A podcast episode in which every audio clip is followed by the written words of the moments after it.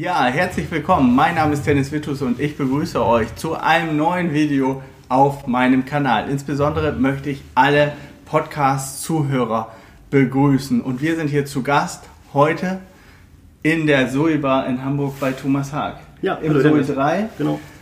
Und mit dabei ist Holger Laudelei. Moin zusammen. Und wir wollen heute über Depressionen sprechen. Und zwar, wie man mit Depressionen so ein Leben meistern kann und insbesondere ein Leben als Unternehmer. Ähm, darauf gekommen sind wir, weil wir neulich ein Video gedreht haben. Das verlinke ich hier mal. Ich weiß, linken Arm muss man heben. Hier oben. Für alle Podcast-Zuhörer, ihr könnt das jetzt nicht sehen.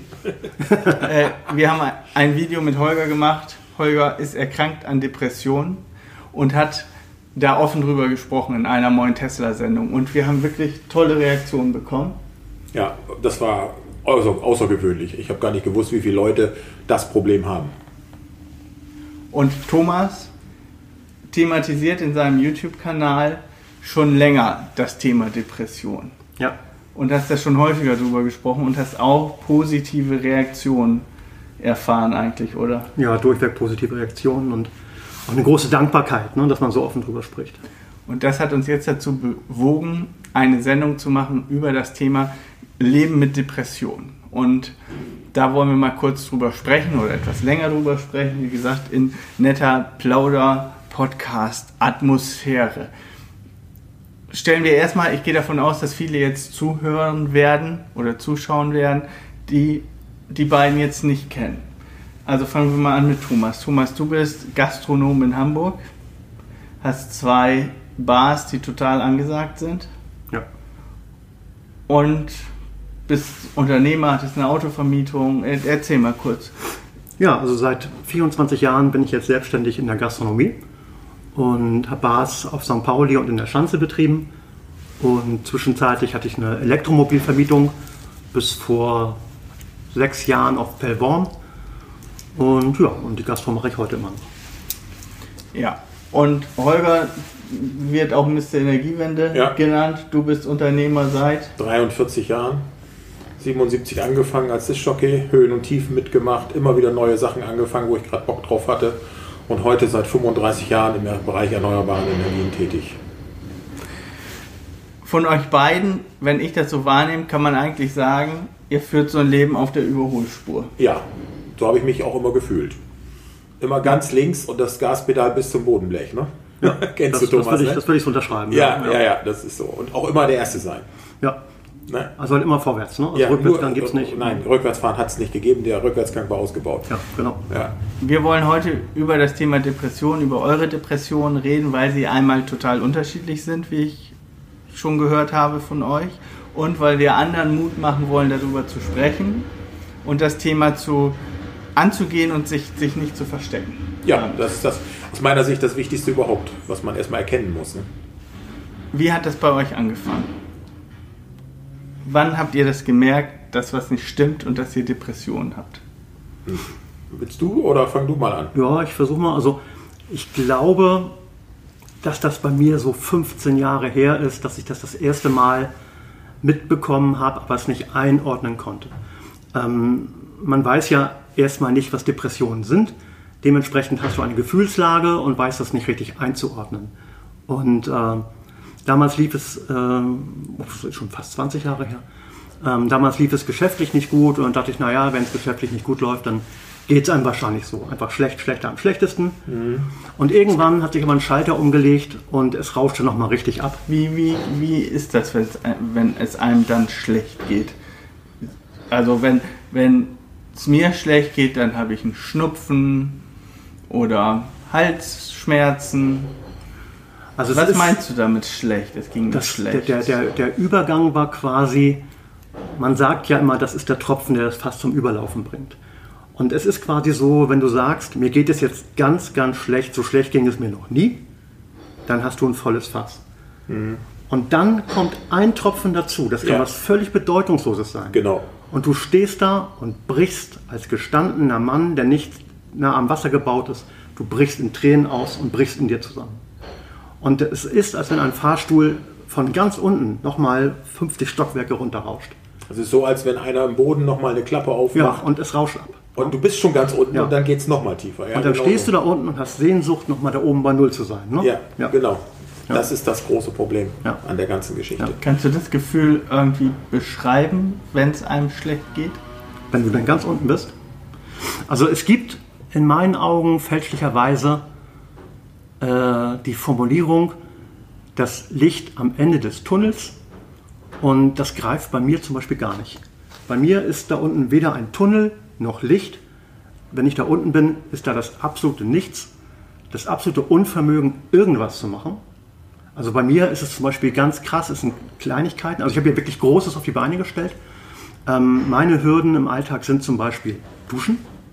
Ich dusche total gern. Ich mag es, unter der Dusche zu stehen. Aber unter die Dusche zu gehen, ist für mich eine riesige Hürde. Und auch wenn das krass klingt, ich brauche manchmal zwei Wochen, bis ich es schaffe, unter die Dusche zu gehen. So, das ist eine Hürde. Eine weitere Hürde ist für mich Müll runterbringen. Es ist gar kein Problem. Ich nehme den Sack, bringe ihn runter, schmeiße ihn weg. Es ist sachlich gar kein Problem. Aber es ist in mir eine Hürde, die unüberwindbar ist. Ja, Sie ist man scheitert, unüberwindbar. man scheitert an den kleinsten Dingen, wenn es ganz schlimm geht. Die kleinsten Sachen funktionieren auf einmal nicht mehr. Ja. Wie sieht das bei dir aus, das Gefühl? Ja, bei mir ist etwas anders. Es fing vor etwa zehn Jahren an. Da wusste ich nur nicht, dass es Depressionen mit generalisierter Angststörung sind. Das wusste ich nicht. Ich war überlastet, was Thomas richtig gesagt hat. Äh, Du bist an der obersten Grenze gefahren, ja, und da bist du immer mal wieder ein kurzes Stück drüber gegangen. Nein? Und das geht ja auch eine Zeit lang gut, Ja. aber dann ist es dann immer schlimmer geworden. Da bin ich das erste Mal ins Krankenhaus gekommen. Die haben das natürlich nicht falsch diagnostiziert, das war ein Schwächeanfall. Und dann kam 13, 2013 kam dann ein Herzinfarkt dazu und dann hat sich diese, diese Herzinfarktneurose ausgebildet. Ich hatte vorher ja le- letztendlich schon Depression, das wusste ich nur gar nicht. Und durch diese Herzinfarktneurose ist das Ganze immer schlimmer geworden. Mein Gehirn hat dann diese generalisierte Angststörung entwickelt, die Angst vor dem Herzinfarkt und die daraus resultierenden Depressionen. Das ist das große Problem. Deswegen die Depressionen, die sind bei uns ähnlich. Also ich kann das nachvollziehen. Aber ihr habt schon, du hast diese Angststörung, diese, diese Todesangst Ja. dabei, diese Panikattacken. Bei dir ist das ein bisschen anders gelagert. Könnt ihr das mal eure Diagnose nennen? Und wann, wann wurde das vor allen Dingen dann bei dir diagnostiziert? Bist du zum Arzt gegangen und der hat gesagt, so, Sie haben, Sie haben jetzt Grippe Typ B. Sie haben Depressionen, hier ist ein Medikament und tschüss. Oder wie war's? Ja, also bei mir war es tatsächlich so, dass ich äh, erstmal für mich eingesehen habe, ich habe Depressionen. Ja. Und ich bin zum Arzt gegangen und ich habe tatsächlich Medikamente bekommen, die mir auch tatsächlich damals geholfen haben. Und deshalb ist bei mir so ein bisschen das Grundgefühl, Depressionen sind schlimm, aber Medikamente helfen. Das ist so ein bisschen mein Faden, an dem ich mich festhalte, weil ich sage, ich glaube, dass Medikamente helfen können. Und es gibt viele verschiedene Medikamente und die einen helfen, die anderen nicht. Und mal läuft es besser oder schlechter. Das habe ich jetzt im Nachhinein gemerkt, wo ich jetzt wieder Medikamente bekomme. Ähm, aber grundsätzlich glaube ich daran. Ja. Also du nimmst Antidepressiva. Ich nehme Antidepressiva. Ich bin gerade noch dabei, äh, die richtige Dosis zu finden. Und nehme gerade alle zwei Wochen eine höhere Dosis, bis es halt okay ist, bis ich halt wieder einfach normal lebensfähig bin. Und bist da in ärztlicher Behandlung.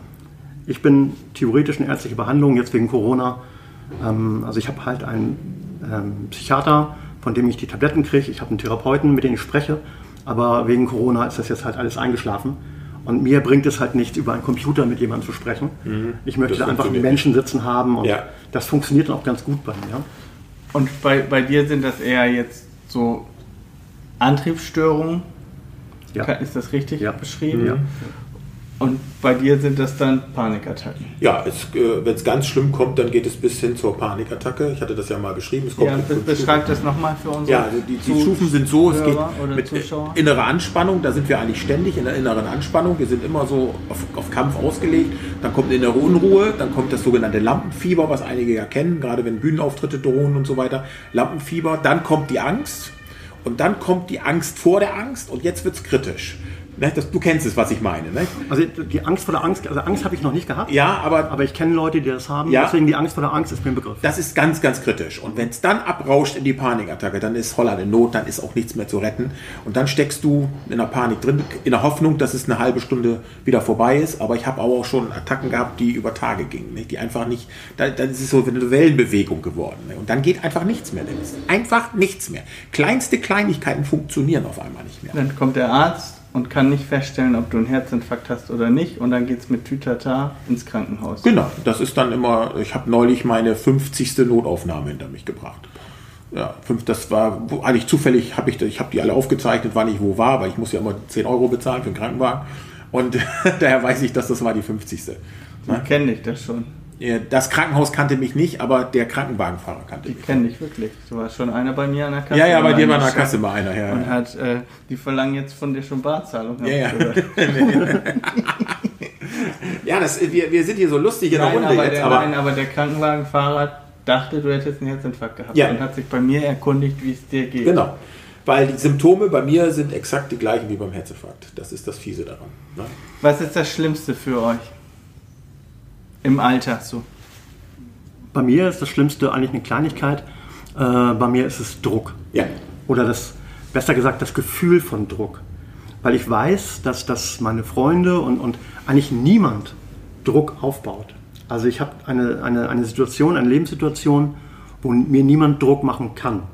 Also in meiner Hierarchie stehe ich ganz oben und da ist tatsächlich niemand, der sagt, so, Junge, morgen muss das auf dem Tisch sein. Das hat man jetzt wahrscheinlich ganz, ganz laut gehört. Das war Thomas, der hat eben auf den Tisch Ich habe auf den Tisch gehauen hier. Hätte auf den Tisch gehauen, genau. Und wir wollen dieses Video nicht schneiden. Wir wollen das also hier in dieser Plauderrunde belassen. Also Druck. Und das hast du auch immer Ja, beschrieben. der Druck. Du weißt, äh, wenn ich äh, irgendwas absagen musste, dann ist der Druck zu groß geworden. Ne? Dann, dann kann ich das auch nicht. Dann, Und Termine machen. ja, also ich mache Termine selber, wenn ich sie verantworten kann. Und äh, wir hatten neulich ja, das war ja das Interessante, wir hatten die Situation, du wusstest es nur nicht. Äh, wir haben gedreht und dann hast du noch ein Video, oh, wir machen noch eben das Tweezy-Video, die Eröffnungssequenz vom Tweezy-Video.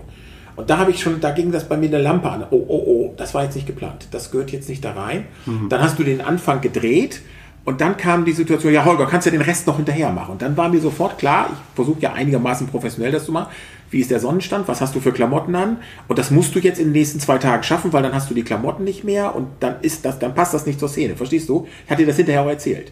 Und abends, doch, ich hatte dir das. Ja, hat es mir erzählt. Ich So, habe mir da keine Gedanken drüber gemacht, weil mir das auch völlig egal gewesen wäre für das Video, ob die Sonne da geschienen Ja, das ist ja- ob du andere Klamotten angehabt hast.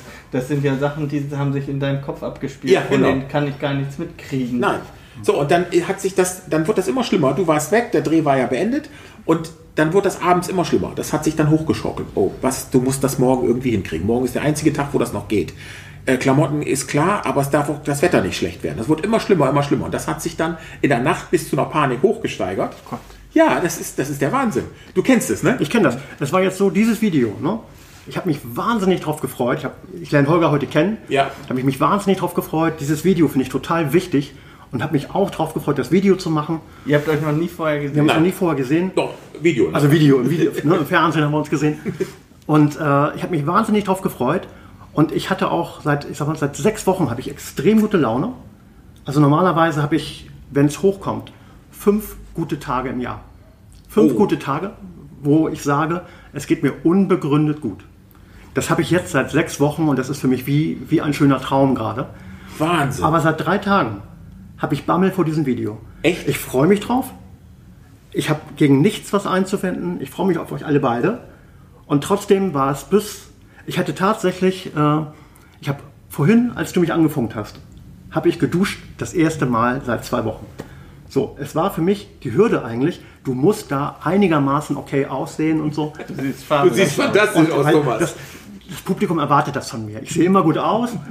Und, ähm, na, und dann habe ich auf jeden Fall mich gezwungen zu duschen und dann ist auch so ein bisschen der Druck abgefallen. Aber das sind dann schon weit vorher so Kombinationen, dass ich denke, Ja. das Video kommt, du musst da sein, du musst äh, ja, eine gewisse äh, was ein falsches Wort gesagt, du musst ansehnlich aussehen und du musst geduscht haben und da muss ich vorher einfach über gewisse Hürden Merkst du, gehen. dass du immer wieder, du musst, du musst, du musst. musst, hatte, du musst, ich hatte, du musst, ich hatte genau. ja auch ein bisschen Druck vorher hier, weil ich gedacht habe, du machst hier einen Termin mit zwei Depressiven, die dir beide vorher gesagt haben, Druck ist für sie Mhm. Genau, das größte genau. Problem und einen Termin zu haben. Genau. Und äh, ich habe heute noch, habe ich zuerst gedacht, als ich deine Meldung bekommen habe, ich bin heute um halb zehn habe ich mich oder zehn nach neun habe ich mich ins Auto gesetzt, bin losgefahren, wollte Holger abholen und dann kam auf einmal eine Sprachnachricht von Thomas und dann dachte ich, ui.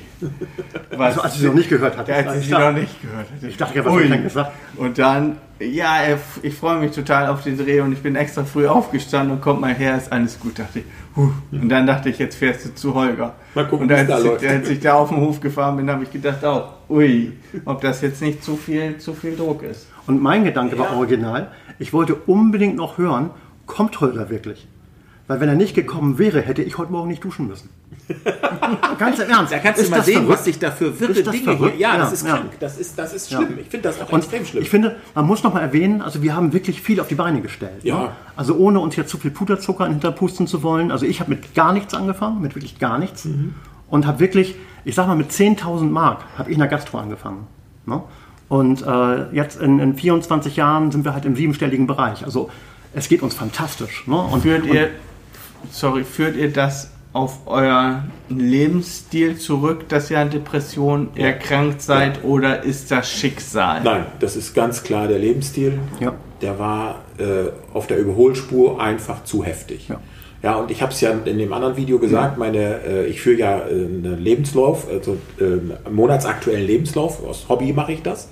Und ich musste meinen Lebenslauf bei einer äh, Psychotherapeutin abgeben und die hat sich den durchgelesen und die hat gesagt, eigentlich hätten sie mit 35 schon zusammenbrechen müssen, wenn ich ihren Lebenslauf sehe. Weil ich habe unheimlich viel gemacht, weil ich auch unheimlich interessiert an allem bin. Also das, was ich über dich weiß, das passt ja gar nicht in einen Lebenslauf.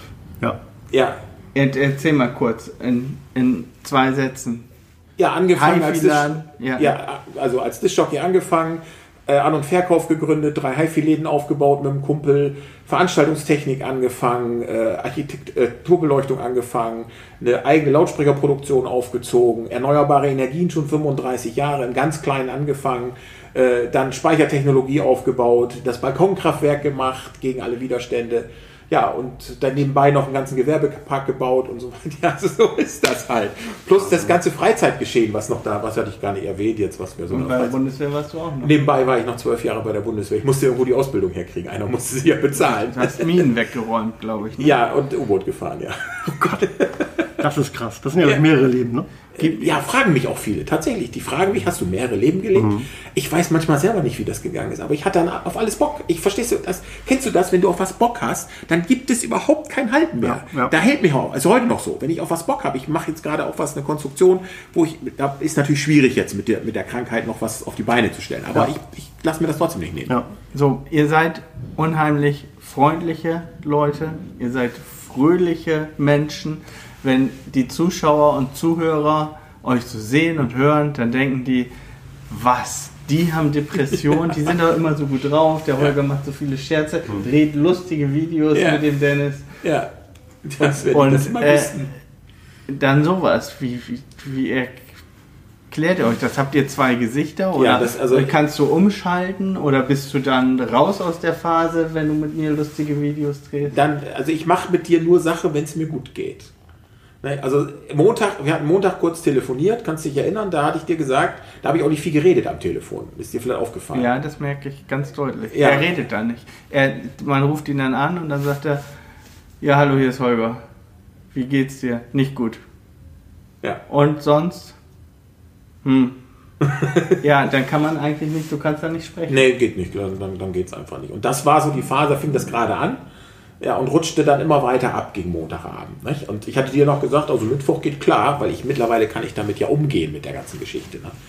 Und ich krieg's auch einigermaßen gesteuert mittlerweile, so dass ich also auch weiß, was kann ich mir jetzt noch zumuten und was geht gar nicht mehr. Ne? Aber, aber es, wenn man in dieser Depression dann drin steckt, puh, das ist Dann, dann wird es halt. Tunnelblick, ja, ja, Genau. das, oh, das ist grauenhaft ist das. Und bei mir kommt noch die Angst immer dazu. Ne? Wie, Ja. wie ist es bei dir? Wie war die Frage noch? Die Frage ist, wenn du. Ja, wie, wie war die Frage eigentlich noch? Die Oder Frage anders- war, anders- wenn du drin steckst in dieser Depression äh, und trotzdem machst du Videos, trotzdem bist du gut drauf. Genau, ich erinnere mich an Kann, kannst du umschalten da oder. Das, das ist natürlich für mich auch ein, du hast gesagt, warum wir so sonnige Gemüter sind, Ja. wie das ist, ob wir in dieser Phase Es abschalten. glaubt uns ja so keiner. Das glaubt einem keiner. Ähm, bei mir ist es so, dass ich tatsächlich auch nichts mache, wenn es mir nicht gut geht. Das Ja. ist äh, genau wie bei Holger, dass, dass ich mir halt meinen eigenen Rhythmus schaffe. Und so ist es halt so, ich mache Videos nur, wenn ich in der Stimmung dazu bin. Ich mache das wahnsinnig gerne mit den Videos, aber äh, es baut sich da bei mir halt ein großer Druck auf, den mir eigentlich im Grunde kaum jemand macht. Aber ich mache es mir selber und ähm, den Druck und äh, dann stehe ich da und ja, packe es nicht. Wir erklären das mal kurz. Du hast einen YouTube-Kanal gegründet damals mit, das haben wir glaube ich in der Einleitung gar nicht gemacht, mit Ofe Kröger. Genau. Und warst der erste Drehpartner von Ofe, der heute in der Szene, in der äh, E-Mobilitätsszene wohl wahrscheinlich der größte Star ist. Ja, ne? ja. Ihr seid zusammen angefangen und dann hast du dich von Ofe getrennt im Guten und du hast einen eigenen YouTube-Kanal gemacht. Nun ist YouTube. Ich mache jetzt, habe die Challenge, diese Woche jeden Tag ein Video zu machen. Das macht mir ungeheuer Druck. Und bei YouTube ist es ja so, das ging ja auch durch die Medien. Du hast bei YouTube, wenn du Einnahmen damit erzielst, hast du nur Einnahmen, wenn du ständig Content lieferst. Ja. Ich muss nun nicht davon leben. Mir, mir kann das relativ egal sein. Aber wenn ich davon leben müsste und ich würde dann, wie ich es jetzt zur Corona-Zeit gemacht habe, weniger machen, dann brechen auch deine Einnahmen weg, bricht deine Lebensgrundlage weg. Und du bist immer mit dem Publikum im Dialog. Und das macht auch was mit einem, dass die Leute da Kommentare schreiben, wie jetzt, als ich da den Wagen nicht entriegeln konnte. Und da Leute, die schreiben dann, ey, du bist doch wirklich zu blöde und so. Und die ganzen Hasskommentare und Trolls, die man dann äh, löschen muss, das macht was mit einem. Wie kommt man dazu, wenn man Depressionen hat, YouTube zu machen? Und wie kommt man dann in dieser Situation damit klar? Ist das nicht eine, eine wahnsinnig große Belastung? Ich finde, ja, es ist, es ist schwer zu erklären. Also als Depressiver ist es halt so, ähm, man, man hat Lust drauf, man hat eine Idee, das konkretisiert sich, man, man will es dann perfekt machen. Ja. Und dann hast du aber irgendwann die Hürde. Ne? Dann ist bei mir die Hürde zum Beispiel, dann habe ich nicht geduscht. Fettige Haare. Und dann ist das Duschen meine Hürde. Oder äh, das Wetter ist nicht gut. Ich würde es aber gerne bei mir im Haus im Garten drehen. Weil, das, weil ich mir das Konzept so gebaut habe. Dann regnet es aber eine Woche. Ne? Und irgendwas steht immer im Weg. Ich und würde dann im Regen drehen. Ja, genau. Und das haben wir ja auch die Diskussion. Holger denkt sich perfekte Situationen Ja. aus. Ja. Und die treffen dann nicht so ein. Ja. Und ich sage dann, ja, dann machen wir es halt Genau. anders. Ja, Genau. das ist, das, da, da kann man schlecht umschalten.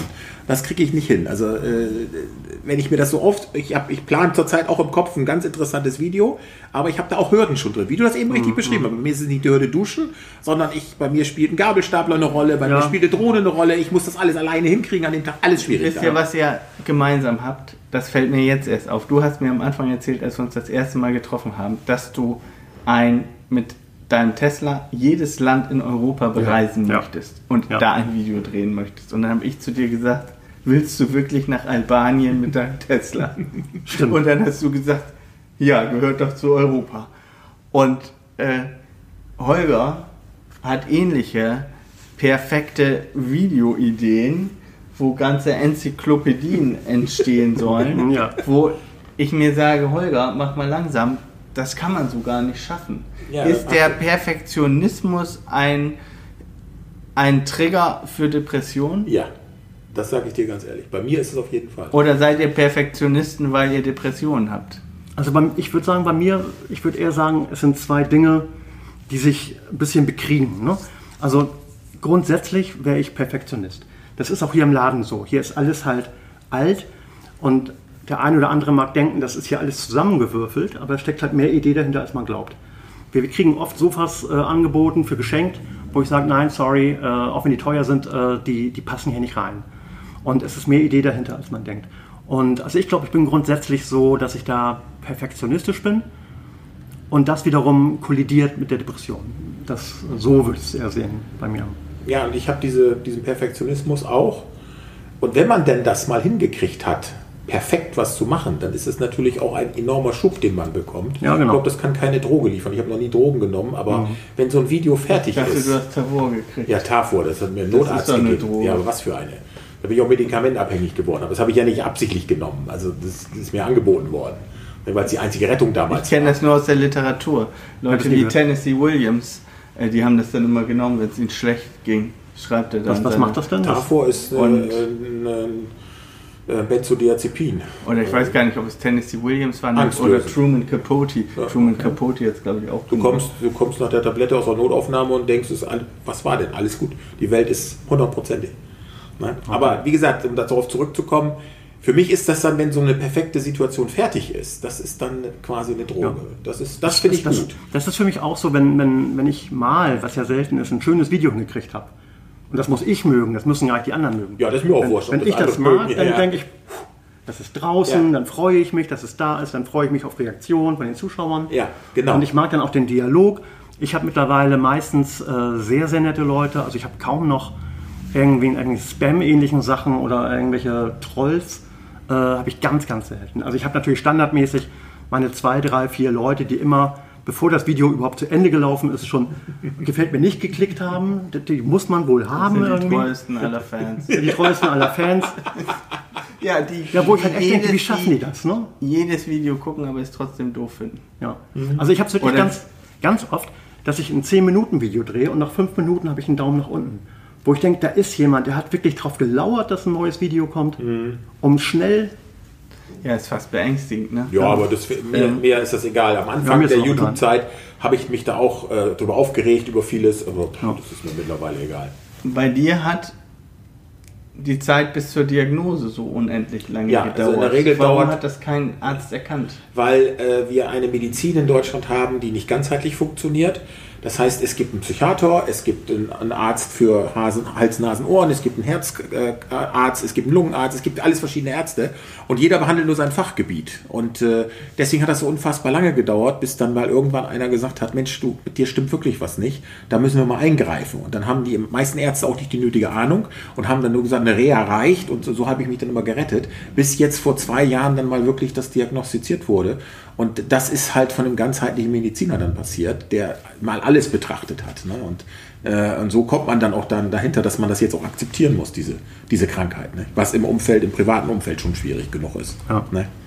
Ich weiß nicht, hast du, bist verheiratet oder? Nein. Aber du lebst mit einer Partnerin zusammen. Ja, sowas was annähernd ähnliches. Das, Ja. ist, das, ist, das ist kompliziert. Okay. Aber du hast Aber, jemanden. ho aber hochqualitativ. Ja. Ja, okay. Das ist nämlich ganz wichtig, Ja. dass man jemanden hat, der auch so ein bisschen dahinter steht. Ne? Ja. Sonst wird das echt schwierig. das Also ich, ich bin da, ist ja schon ein bisschen länger und ich bin da sehr offen. Also alle meine lieben Menschen um mich herum wissen das. Ich bin auch mit bestem Wissen und, und willentlich äh, dabei, das jedem zu erklären.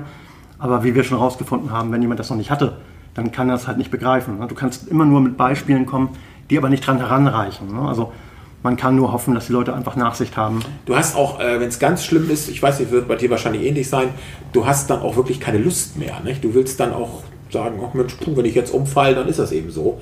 Dann wäre das nicht so schlimm. Also mir geht das jedenfalls so. Ich akzeptiere das mittlerweile sogar. Ja, also ich habe auch eine gewisse Leichtigkeit damit. Ähm, also ich hatte noch nie Selbstmordgedanken, da bin ich ganz dankbar für, das hatte ich noch nicht gehabt. Ähm, aber ich habe auch grundsätzlich, na das, wenn ich jetzt sage, ich hänge nicht so am Leben, das wäre übertrieben, aber ich habe einfach schon, schon, schon viel geschafft. Ich war sehr glücklich, ich hatte ein tolles Leben und ich sage, wenn mich morgen der Bus überfährt, dann kann ich quasi sagen, alles klar. Ja. Das hat auch Nein, gereicht. das- sowas, ne? Ja, aber äh, ähnlich denke ich auch, Ja. weil ich habe unfassbar was auf die Beine gestellt und ich bin bei mir erste Generation, du wahrscheinlich auch erste Generation. Wir sitzen neben Dennis. Dennis ist Unternehmer einer dritten Generation. Ja, das hat auch so seine Schwierigkeiten. Alles hat seine Schwierigkeiten. Alles hat Das seine ist Schwierigkeiten. auch nicht so ein ganz Da gibt- da einfach. gibt's auch nichts, was da besser hat man ist als dann, das Da hat man dann viel, was man ver, ver, verspielen kann und man muss die Firma erstmal führen können. Und äh, Al Ansar Jr. hat das mal gesagt, ich glaube, der war es. Sein Vater war ja der größte Autorennfahrer in Amerika aller Zeiten, glaube ich. Und sein Sohn hat dann auch in die 500 gewonnen. Und dann hat er gesagt, ja, mein Daddy konnte mir viele Türen aufmachen. Aber der schnellste bei Indy 500, das muss gefahren bin ich. Ja, natürlich. Ja, ja. So, und ähm, das beschreibt das ganz treffend für mich. Also Daddy kann die Türen aufmachen, aber durchgehen und Musst sich behaupten muss man, Ja. muss man dann selber. Ja. Und äh, das kann auch eine ganz schöne Bürde sein. Das- also so habe ich das in meinem Leben bisher. Mein Vater ist ja vor fünf Jahren dann relativ plötzlich äh, verstorben. Das war auch eine große Last und eine große Bürde. Und da wird von dir erwartet, dass du immer der Beste bist. Da wird von dir nicht erwartet, dass du Depressionen kriegst und, Ja. und was anderes machst. Aber du hast neulich selber mal gesagt, dass du, du musst eigentlich für die Familie da sein. Das hast du mal so versucht rüberzubringen, weil du bist in der dritten Generation jetzt Unternehmer und ich stelle mir das auch nicht so einfach vor. Ja, genau. Richtig. Deswegen- aber ich will ja darüber jetzt nicht, nicht klagen oder so. Ich will jetzt einmal die Technik überprüfen. Ich lasse die beiden hier jetzt kurz mal mit einer Frage zurück, denn in dem heutigen Video oder Podcast bin ich hier Kameramann, Beleuchter, im Podcast eher weniger interessant und ähm, ja, Kameramann, Beleuchter, Tonmann, alles in einer, in einer Person. Ich werde das jetzt mal Regisseur. überprüfen und lass euch mal mit der Frage hier kurz zurück, wie kommt man denn da wieder raus? Jetzt hat man äh, Depressionen, die sind diagnostiziert. Was nun? Sag ich gleich was zu. Bitte. Überprüf die Technik. Ist auch schon eine halbe Stunde um, ne? Ja. Ja, hat Vorsicht. Ja. Läuft alles noch? Ja. Auch nichts stoppen oder so, ne? Nee, nee, nee, nee. Macht weiter. Wie kommt man da nun wieder raus? Was muss man machen? Also erstmal ist es entscheidend, wenn du, wenn das, also so habe ich es immer empfunden, wenn es diagnostiziert ist und dass du es annimmst. Ne? Dass du dir selbst darüber im Klaren bist. Ich habe früher immer gedacht, ach Mensch, reiß dich mal zusammen, das kann doch nicht jetzt dein Ernst sein. Wieso brichst du jetzt an so einer kleinen Aufgabe zusammen? Ne? Aber ich habe dann einfach für mich festgestellt, äh, ich muss erstmal die Krankheit akzeptieren und dann muss ich versuchen, gegen anzukämpfen. Und das, da, bin ich, da bin ich jetzt angelangt, dass ich versuche, erstmal die Krankheit so weit zu verstehen und was sind die Auslöser? Und das wirst du mir wahrscheinlich bestätigen, das weißt du selber auch nie so immer so, so richtig, wenn es dann auf einmal abwärts geht. Ne? Und man kann es oft nicht benennen, was es ist. Ne? Ja. genau. So, und die Situation, die dann daraus sich äh, ergibt, ist einfach die, du hast gewisse Aufgaben zu, zu erledigen, die muss ich auch dann machen. Und äh, ich versuche im Moment auch, selbst wenn ich äh, depressiv bin, versuche ich trotzdem Aufgaben zu erledigen. Kleinere dann, ganz kleinere Sachen. Und da, das ist, da habe ich teilweise sogar großen Erfolg. Ne? Das ist so ein, als Beispiel mal, ich musste neulich ein Motorrad zur Inspektion bringen und musste das Motorrad auf dem, auf dem Fahrzeug aufladen. Normalerweise keine Tat, ne? Das war schwierig. Ja, Das ich gut. Duschen geht. Du Ja. bist nun ein ziemlich erfolgreicher Unternehmer hier. Hast du seit 15 Jahren diagnostiziert, hast du gesagt? Oder, Ja, oder ja. 13 oder was? was? Ja, also ich weiß gar nicht mehr genau wann. Also Ja. es gab eine Zeit davor und danach, Ja, nach der so. Und wie führt man ein Geschäft erfolgreich mit so einer Erkrankung? Also ich glaube, dass es bei mir die wichtigste Entscheidung war, dass ich sehr früh Verantwortung abgegeben habe. Ich habe sehr früh delegiert, ich habe sehr früh äh, mehrere Leute quasi ins kalte Wasser geschmissen, habe gesagt, das ist jetzt deine Aufgabe, damit ich mich zurückziehen konnte. Und ähm, das hat zur Folge, dass wir heute ein sehr gutes System haben. Ähm, Andrea ist die Geschäftsführerin, die nimmt mir eigentlich alles ab. Dann haben wir Mahmoud, unseren Barchef, der wiederum Andreas link, rechte Hand ist. Und dann haben wir äh, äh, Schichtleitung. Also wir haben so, so ein kleines Netzwerk an Verantwortlichen. Und ähm, das meiste landet gar nicht bei mir. Also bei mir landet eigentlich nur noch so Finanzamt, Polizei, Behörde, also die schlimmen Sachen, äh, Mietvertragsverlängerungen, wo ich halt eine Entscheidung treffen muss oder wo ich halt intensive Gespräche führen muss. Das ist das, was bei mir landet. Und, Also du arbeitest an deinem Unternehmen, nicht mehr in deinem Unternehmen. Man Genau. sieht dich hier nicht genau. kellnern. Man, man sieht mich hier, also ich bin vielleicht einmal im Monat bin ich vielleicht hier im Laden und alles, was ich tue, ist hinter den Kulissen. Ja. Und dadurch habe ich aber auch die Ruhe, dass ich, wenn ich nicht kann, auch kein schlechtes Gewissen haben muss, weil ich habe nicht den Druck, irgendwas machen zu müssen, weil ich muss nichts machen. Und wenn ich will, kann ich nach vorne stoßen und mal hier sein und auch äh, mit eindringen und sagen, pass mal auf, und wenn ich das so oder so machen oder auch mal einfach vor Ort Gespräche führen. Und wenn ich das aber nicht kann, dann muss ich es auch nicht. Und dann wartet auch keiner was von mir. Du machst das ja im Prinzip durch deine Krankheit total richtig, so wie man ein Unternehmen als Unternehmer führen sollte. Viele Unternehmer machen den Fehler, dass sie ständig selber arbeiten, dass sie im Maschinenraum ihres Unternehmens die Kohle schaufeln oder die Solarmodule schleppen und dabei den Blick fürs Wesentliche verlieren. Und man sollte doch eher wie ein Captain oben auf der Brücke stehen und alles, alles beobachten. Mhm. Dann sieht man das schlechte Wetter äh, vor den anderen. Ne? Und wenn man da unten und da, also das habe ich so gelernt und so versuche ich mein Unternehmen mhm. zu führen. Und das machst du durch deine Krankheit dann total richtig. Aber der Knack Herzlichen Glückwunsch. Danke. Aber der Knackpunkt daran ist, ähm, das ist quasi wie Hustensaft. Ne? Also ich arbeite nicht am Problem oder dass das Problem verschwindet, sondern ich arbeite an einer Lösung, dass meine Gegenwart ordentlich funktioniert. Und so wie es gerade läuft, habe ich quasi alle Arbeit delegiert. Unsere Umsätze sind fantastisch, wir haben super Einnahmen, also kein finanzieller Druck mir geht es richtig gut, weil es so ist, wie es ist.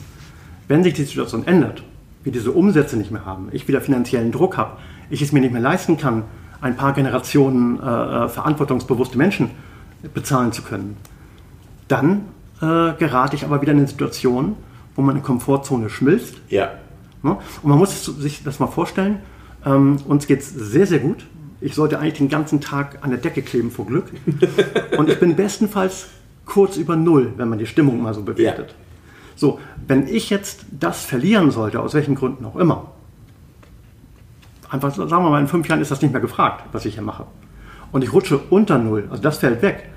Also dann rutsche ich sehr tief runter, glaube ich. Ja, also ich muss tatsächlich noch äh, schaffen, daran zu arbeiten. Ich habe jetzt kurz vor Corona, habe ich äh, meinen, meinen Therapeuten konsultiert. Wir haben angefangen zu sprechen, das lief sehr gut und dann kam Corona und man konnte sich nicht mehr treffen. Also ich freue mich schon, wenn es äh, nach Corona weitergeht und wir wieder reden können, weil es ist, glaube ich, wichtig, da auch irgendwie Lösungen zu finden, so richtige Lösungen. Genau, da möchte ich jetzt hin, zu den Lösungen. Ja. Was ist für dich die Lösung? Wie also, kommst du da jetzt mit klar? Also ich äh, habe natürlich eine Ehefrau, die im Unternehmen voll mit drin ist und die Aufgaben auch mit übernommen hat schon sehr lange auch übernommen hat, die jetzt auch noch meinen Part mit übernommen hat. Es gibt ja einige, die behaupten, Conny wäre sowieso die Chefin. Äh, sagen das einige? Ja. Das ist echt fies. Ne? Nein, nein, nein, das stimmt nicht. Also äh, an die Zuschauer mal, ich bin der Chef. Ne? Das ist, äh, nein, also sie nimmt unheimlich viele Aufgaben ab. Sie hat das mit dem Druck jetzt auch langsam verstanden, dass das nicht geht. Äh, was ich nicht habe, ich habe dieses schöne Delegieren nicht, wie ihr beide das habt. Äh, ich habe das äh, mit dem Delegieren nie gemacht. Ich habe lieber alles selbst gemacht. Und meine Frau ist ähnlich, die delegiert auch wenig, macht selber. Dadurch ist natürlich äh, bei uns die Situation etwas anders. Aber wir sind auch ein sehr kleines Unternehmen und äh, wir haben auch im Moment diese, diese schöne Komfortzone, dass äh, erneuerbare Energien nach wie vor laufen, dass die Kunden zu uns kommen, dass meine Frau mittlerweile die Beratungsgespräche führt und äh, dass ich auch nur Feuerwehrmann spielen muss. Also wenn's, wenn Probleme wirklich ernsthafte Probleme sind. Ansonsten kann ich mich weiter meinen Ideen widmen und äh, eben dafür sorgen, dass wir nach, weiter nach vorne kommen. Ne? Ja, das nimmt auch echt Druck raus. Ne? Ja, das, das, also wirst du auch dazu jetzt gezwungen, an deinem Unternehmen zu arbeiten, von außen die Sachen ja, zu analysieren. Das, da, da bin ich ja da, da bin ich dabei. So, und äh, das funktioniert ganz gut und ich will äh, diese Krankheit wirklich ernsthaft bekämpfen. Also es ist eins ganz wichtig. Das ist für alle Menschen ganz wichtig. Aber für Unternehmer ist das wichtig, dass die sich nicht zu Tode arbeiten. Kennt ihr die ja. erste Aufgabe eines Unternehmers? Hm? Ich dachte, jetzt wolltest du auf Karoshi zu sprechen kommen. Nein, die erste, die erste Aufgabe ist der Erhalt der eigenen Arbeitskraft. Weil wenn der Unternehmer nicht mehr funktioniert, hm. ist das häufig der Anfang vom Untergang eines Unternehmens. Und deswegen geht das vor, vor allem. Und gleichzeitig habe ich gelernt in meiner Kindheit, äh, dass wer nicht arbeitet, nichts wert ist. Mhm. Dass man immer arbeiten muss und dass man strebsam sein muss. Und Oma und, Opa, Sprüche, ja. Oma und Opa standen sonntags im Geschäft. Da haben sonntags die Leute geklingelt und wollten Tapetenkleister kaufen. Und es war selbstverständlich, dass man die Kunden nett und freundlich bedient mhm. hat. Die sind auch nicht in Urlaub gefahren oder so. Und da ist es für viele und gerade für Handwerker, es ist ganz schwer, da einen Schritt zurückzugehen und zu sagen, ich arbeite weniger, ich gucke mehr, wie die anderen arbeiten. Ne? Das, das ist natürlich besonders schwer ja. zuzugucken. Und du sagst immer zu mir, ich hätte für alles meine Leute. Mhm. Das haben wir nicht, das ist ich, leider so. Das, ich versuche das so. Ich versuche mich selber in meinem Unternehmen überflüssig zu machen. Das, mhm. das ist eigentlich mein Ziel. Ja, das, da bin ich dabei. Ich selbst will es auch. Äh, aber meine Frau führt das Unternehmen und äh, die hat auch kein Interesse, sich überflüssig zu machen, weil sie hat, sie hat einfach Spaß, das merkt man ihr auch an. Sie, sie liebt es, diese Balkonkraftwerke zu verkaufen, sie zusammenzubauen. Sie liebt es, in diesem Gewerbegebiet über die Grundstücke zu fahren mit ihrem Segway. Das liebt sie einfach. Und, und Conny liebt das, das, Entschuldigung, wenn ich das sagen darf, Conny liebt das, auf dem Dach rumzukraxeln und Ja, Solarmodule zu montieren. Es ist Ja, äh, ich habe sie, mal- ich hab sie mal gefragt. Ich sag mal, äh, das muss doch mal langsam auf den Zeiger gehen. Nee, das ist alles super. Sie findet das toll im LKW. Und das sind alles Sachen, die will ich gar nicht mehr. Die kann ich auch nicht mehr. Ja, aber es ist schön, wenn sich das so aufteilt. Ne? Ja, wenn ich, ich muss heute neulich, das war ja interessant, ich bin ja neulich deinen Ponylaster gefahren, das war ja freiwillig. Zwei Tage vorher äh, sollte ich was abholen mit dem LKW. Ging nicht, keine Chance. Ich konnte noch nicht mal einsteigen. genau so ist es. Genau Ja. so ist es. Das kannst du gar keinen erzählen. Ne? Nein, das ich so konnte nicht einsteigen. Sachen Ich habe ne? zu meiner Frau gesagt, ich sag, vergiss es, geht nicht. Ich komm, hast du mir jetzt gesagt, das ist jetzt Druck? Krieg ich nicht hin. Und dann bin ich zwei Tage später in dein LKW, das war ja Spaß. Bei, bei mir ist es sogar so, wo du gerade erzählt hast, und die ältere Generation. Also ich habe relativ früh, ich sag mal so mit ab 17, habe ich so meinen mein Raum für mich beansprucht. Ich wollte dem entfliehen. Ich war, ich war einfach, ähm, ich wollte dieses Bodenständige nicht mehr. Es war natürlich schon lange ein Teil von mir, aber ich wollte mich davon befreien. Und ich würde mich so beschreiben, ähm, dass ich mit den Zehenspitzen auf dem Boden stehe und mit dem Kopf in den Stern. Das ist eine ganz komische Kombination, weil einerseits bin ich halt sehr auf Sicherheit bedacht, ich habe immer Bodenhaftung und andererseits habe ich eine blühende Fantasie und möchte immer alles mögliche total verrückte Sachen machen. Und dadurch ist es aber auch so, dass es mir relativ leicht fällt, äh, drüber zu sprechen, also A, die Krankheit zu akzeptieren, drüber zu sprechen und auch meinen Raum einzufordern. Das ist mir schon immer sehr leicht gefallen. Ähm, was ich noch anders habe, ähm, du hast gesagt, äh, du hast sogar angerufen und du hörst sofort die schlechte Laune und du sagst, dass es dir nicht gut geht. Ja, schlechte Laune ist es ja Nee, nicht. nee, nee, war klar. Also, das ist nicht Dich gut kann man ja nicht anrufen. Und mich kann man gar nicht anrufen. weil ich habe für mich entschieden, das Telefon ist der Teufel. Wenn das Telefon klingelt, kriege ich kriege, ich, genau, ich kriege sofort, das nennt sich Palpitationen und Extrasystolen. Hast du die auch, ne? Das Ja. hat, ja. Ja, bei das Telefon Telefon klingelt. klingeln nicht, jetzt beim Handy klingeln noch nicht, aber bei uns klingeln ja sehr viele Telefone im Unternehmen, weil Mhm. wir, wir sind ja wenig Personen und es muss überall ein Telefon sein. Ich muss gerade nur dran denken. Ja, geht, geht, kann ich, geht gar nicht. Ja, ich, also, Ganz schlimm, tatsächlich. Ich telefoniere gerne.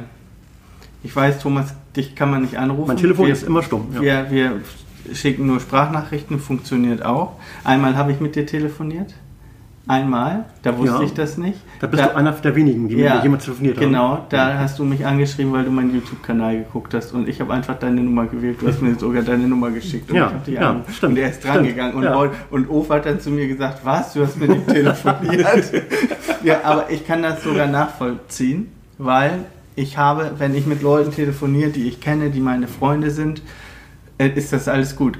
Aber in so einer Firma, da kann so viel auf dich einprasseln Ja. und du weißt nicht, wer jetzt anruft und irgendwas von dir will, Ja. was du nicht beantworten kannst. Und was mir schwerfällt, ist, wenn ich da Zettel liegen habe von Leuten, die ich nicht kenne, wo nichts draufsteht und die soll ich dann zurückrufen. Oder wenn mich jemand anruft, der Ist- irgendwas von mir ist, will, ist sofort gelaufen. ist, also ich, ich Kennst das du, ne? geht alles, aber ich kann das so ein bisschen nachvollziehen, weil das ist ein Gefühl, das mag ich auch nicht sonderlich. Also bei Und mir dann ist es kannst du so, dir vorstellen, wie das bei uns da Das ist wie wenn jemand bei mir einen Termin haben will und mir das Thema nicht sagt. Ja, Äh, Und ich mich nicht vorbereiten kann. ja, für mich ist das, als wenn eine Darmspülung ansteht. Also es ist wirklich, ich raste aus. Hattest du schon mal eine Darmspülung? Nein, aber genau deshalb habe ich Angst davor. Ist nicht schlimm. harmlos. ist nicht schlimm. So wie telefonieren ist nicht schlimm. Es ist wie telefonieren, das siehst du. Lass es. Ich hab's doch befürchtet. Nein, es ist wirklich nicht schlimm. Es ist wie eine Dusche von innen. Aber du hast ja Probleme. Dann, dann sage ich mal kurz den Darmspülungstermin ab. Also, Nee, bei, Aber- bei, mir ist es so, falls ähm, ich, wo wir gerade bei Humor sind, falls sich hier jemand beschweren sollte, dass hier Werbung in dem Video ist. Ja, das ist so, weil mein YouTube-Kanal ist werbefinanziert. Und wie ihr seht, verdiene ich mit dem Leid anderer Leute Geld. genau. Und mit Darmspülung. Nur mit Darmspülung. Wir empfehlen die Klinik. Ja, aber also- Spaß beiseite. Bei, Du, ich ich habe ihn einen. Einsatz.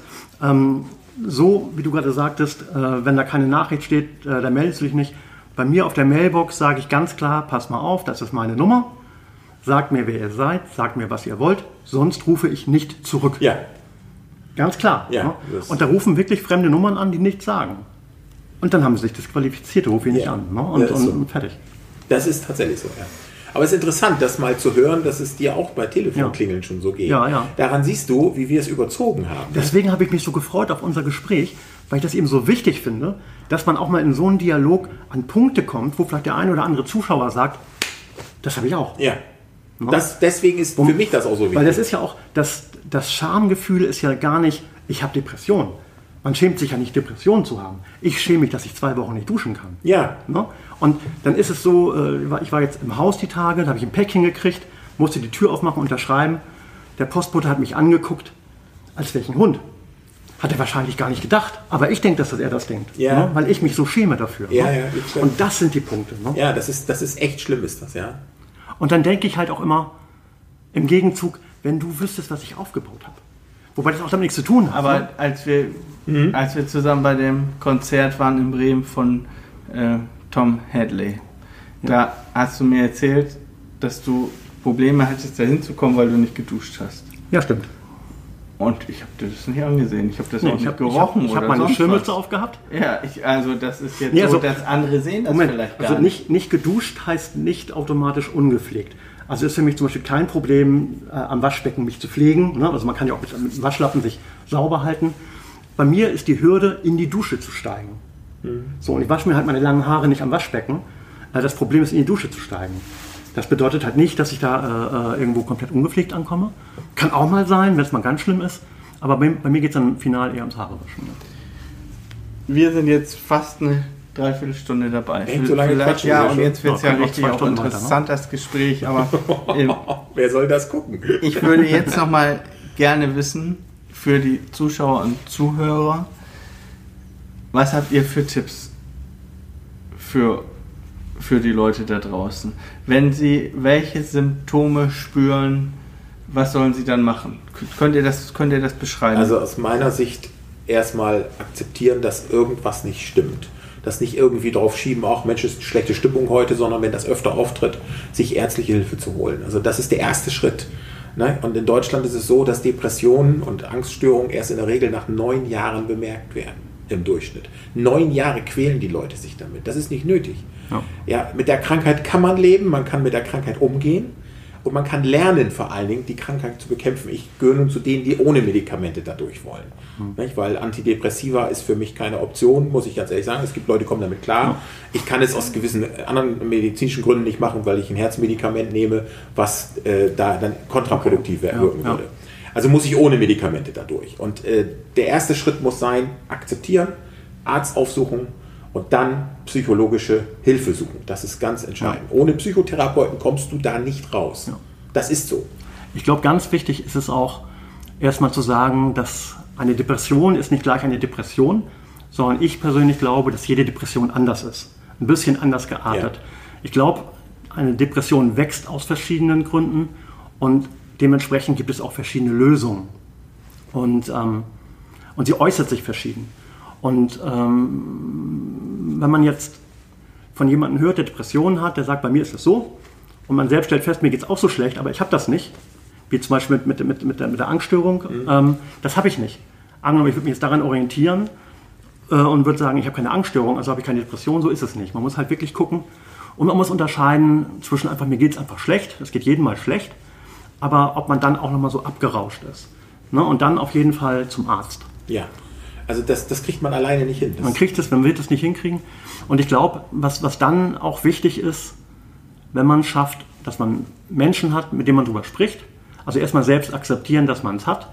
Äh, drüber sprechen, offen sein. Weil wenn du nicht drüber sprichst, wenn du nicht offen bist, macht es dir Druck. Und Ja. ich glaube, darauf kann man sich einigen. Druck ist das Schlimmste. Wenn du Depressionen hast und irgendwas, du selbst oder andere, irgendwas löst bei dir Druck aus, dann wird es schlimmer. Ja. Das heißt, äh, wenn du mit Leuten drüber sprichst, ist es wie ein Ventil, wo der Druck abgelassen wird. Das ist, glaube ich, all- als allererstes das Wichtigste, jemanden zu haben, mit dem man sprechen kann. Daran kann man auch sehr, sehr gute äh, Ärzte erkennen, die einen in einer schlechten Situation quasi raussprechen können. Die einen aus der Situation rausholen durch Sprechen. Daran kann man einen sehr, sehr guten Arzt erkennen. Also das gibt nicht viele, das muss man ehrlich sagen. Ja. Ne, Also Es gibt auch viele gute Solateure, oder?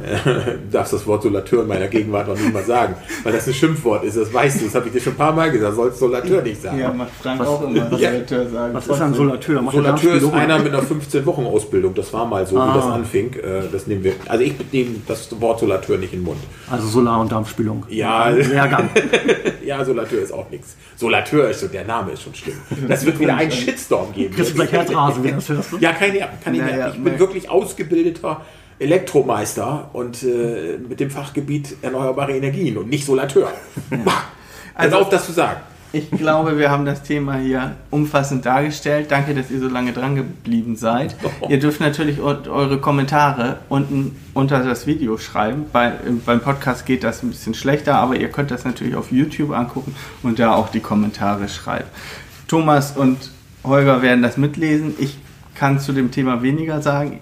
Ich wollte jetzt nur darüber berichten, weil ich das unheimlich spannend finde, wie ihr euer Leben mit dieser Erkrankung meistert. Und ich finde das ganz wichtig, dass die Scham davor genommen wird, darüber, darüber zu sprechen. Und der Fall Enke hat das ja auch gezeigt.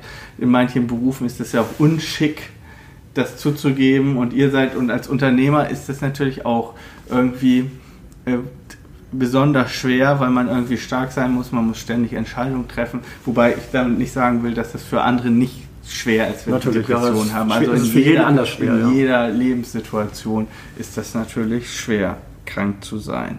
Ähm, euch gebührt jetzt das letzte Wort an die Zuschauer, die hier jetzt so lange zugehört haben. Finde ich eigentlich eine Stunde, sich mit Depressionen zu beschäftigen. Obwohl, wir haben auch Späße gemacht. Ja, Wird eigentlich, werden, du warst jetzt in der Psychoklinik neun Wochen, Äh, werden zwölf, da auch Witze- zwölf, zwölf, werden auch Witze gemacht. ja klar, so werden da Witze gemacht. Ne? Aber ich kann keinem raten, sich äh, zwölf Wochen in so eine Klinik zu begeben.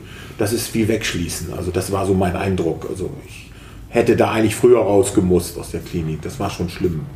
Muss Wie ich bei einer Flug übers Kuckuck. Ja, so muss man sich das fast vorstellen. Das ist schon nicht so ganz ohne. Zwölf Quadratmeter, drei Mann auf dem Zimmer. Jeder hat seine eigenen Probleme, jeder hat einen am Helm. Das ist alles nicht so einfach gewesen. Ich fand es nicht einfach, muss ich echt sagen. Ich habe mich da auch so, quasi durchgerettet, weil ich bin ja durch die Bundeswehr entsprechend ausgebildet, in schwierigen Situationen zurechtzukommen. Und da habe ich mich halt auf meine Bundeswehrausbildung besonnen und habe mich da durchgekämpft. Ne? Oropax ist auch so ein Thema. Ja, ja, ja, ja, ja. Also du wärst da, also das, was ich da so erlebt habe, du hättest echt Schwierigkeiten gekriegt. Ja, das wäre nicht mein Ding. Also, die Zuschauer warten. Habt ihr Ja. noch was mitzuteilen? Also ich glaube auch tatsächlich, wie Dennis gerade schon sagte, ähm, wie hieß er jetzt noch? Der Torwart von Hannover? Enke. Enke. Enke. Ähm, das, also für mich ist es immer wieder hart zu sehen, ähm, wenn Leute an Depressionen sterben, sich das Leben nehmen oder auch Papa Fati, der, der Schiedsrichter, der sich in der Badewanne die Pulsadern aufgeschnitten hat. Es ist immer so das Gefühl, da hat wieder einer den Kampf verloren. Ja. Weil es ist ein Kampf. Also ich persönlich bin noch nie in der Situation gewesen, dass es mich so dahingerissen hat. Aber immer wieder zu sehen, dass eine starke Person, die ich als stark empfinde, die auch sehr viel Leistung bringt, zu sehen, dass diese Person es nicht geschafft hat. Und ich kämpfe dagegen. Du kämpfst auch dagegen. Ja. ne? Du siehst einfach, jemand hat den Kampf verloren. Und das ist immer wieder hart. Und deswegen ist es so wichtig, dass dieses Thema, dass man offener drüber spricht, dass man mehr drüber spricht. Gutes Beispiel ist auch der Fußballsport. Da gibt es viele Depressive, man spricht nicht drüber, ne, weil es einfach ein Zeichen von Schwäche ist, genau wie du es gesagt hast. Und für uns beide ist es leicht.